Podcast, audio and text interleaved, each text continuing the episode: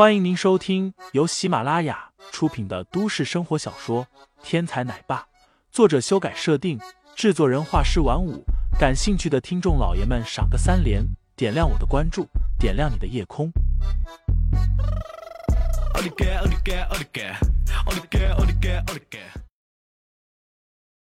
第六十五章，我们是来送钱的。下，那人道：“我们不用出资。”我们只负责运营。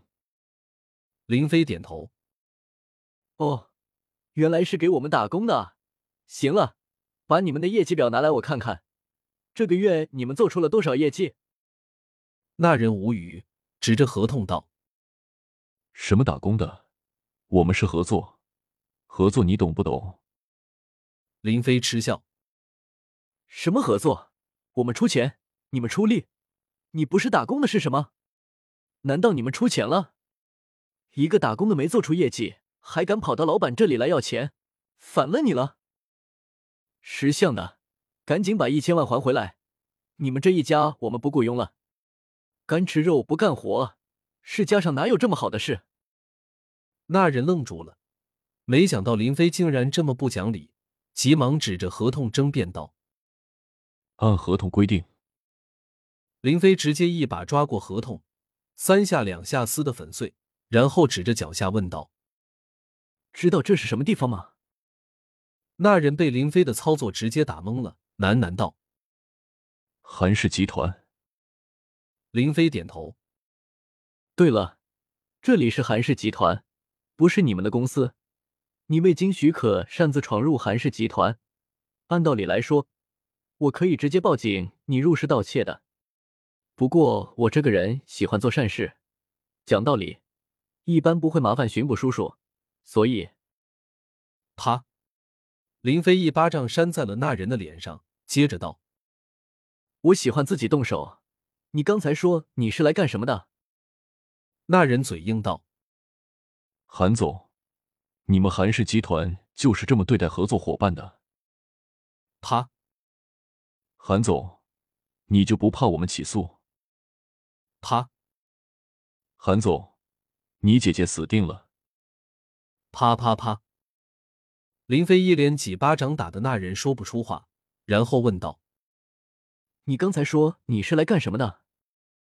那人呆滞了，把求救的目光看向了蒋一南，心说：“蒋少，我可是听你吩咐来这里讨账的，现在这种情况，你应该帮忙了。”蒋一南自然看不下去。两个箭步冲过来，想要拉开林飞，不料林飞头也不回，一脚抬起，速度奇快，蒋一楠一点反应的时间都没有，就被林飞一脚踢飞了出去，然后砰的一声撞到墙上，留下一个人形的印记，然后滑落在地，直接晕过去了。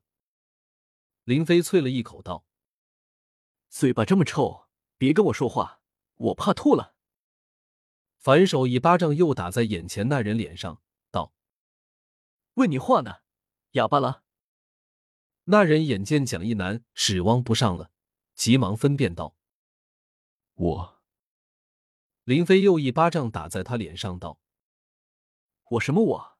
说你是不是感觉做的不好，来还钱的？如果是，就赶紧的把钱还上；如果不是，我再继续。继续，继续打脸吗？”林飞的话是如此的赤裸裸，那人也是无语了。不过坑人者人恒坑之，他既然想要上门勒索，那就要想到会有被勒索的一天。林飞是国际上最顶级的杀手，各种折磨人的手段层出不穷。这一次次打脸听起来很响，打起来很疼，但就是看不出伤势有多大。那人此时已经被林飞打了，心理崩溃。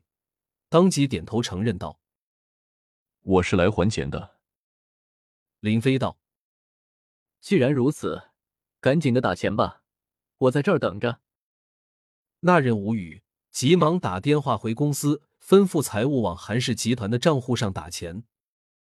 能够跟韩氏集团进行合作的企业也都不是小企业，一千万的流动自己还是能够拿得出来的。不一会儿，韩新宇的手机收到短信提示。一千万现金到账了。